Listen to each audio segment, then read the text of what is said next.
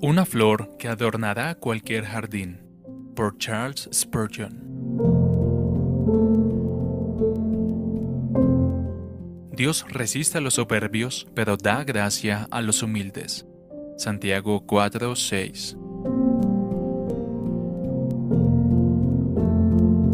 La humildad del alma siempre trae consigo una bendición positiva.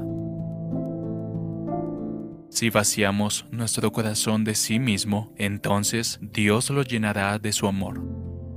Encógete si quieres subir al cielo. Debes crecer hacia abajo para poder crecer hacia arriba.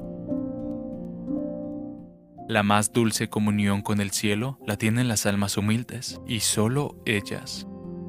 Dios no negará ninguna bendición a un espíritu completamente humilde. Bienaventurados los pobres de espíritu, porque de ellos es el reino de los cielos, junto con todas sus riquezas y tesoros.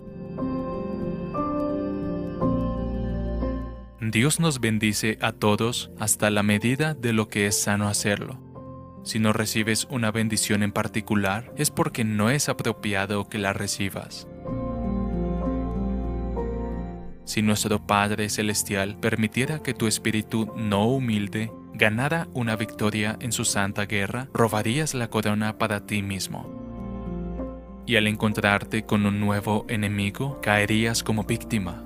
Él te mantiene humilde por tu propia seguridad.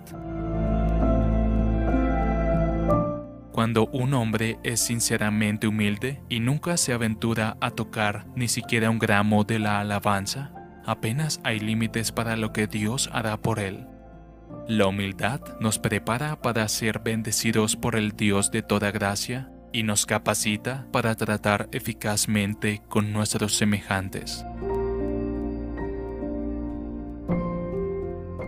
La verdadera humildad es una flor que adorna cualquier jardín, ya sea en la oración o en la alabanza, en el trabajo o en el sufrimiento, la genuina sal de la humildad no puede usarse en exceso.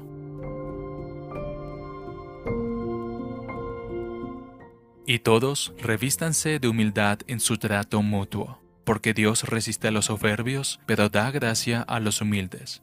Humíllense pues bajo la poderosa mano de Dios para que Él los exalte a su debido tiempo.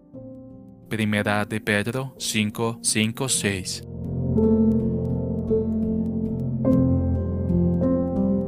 Traducido por Canal Edificando de Grace Gems.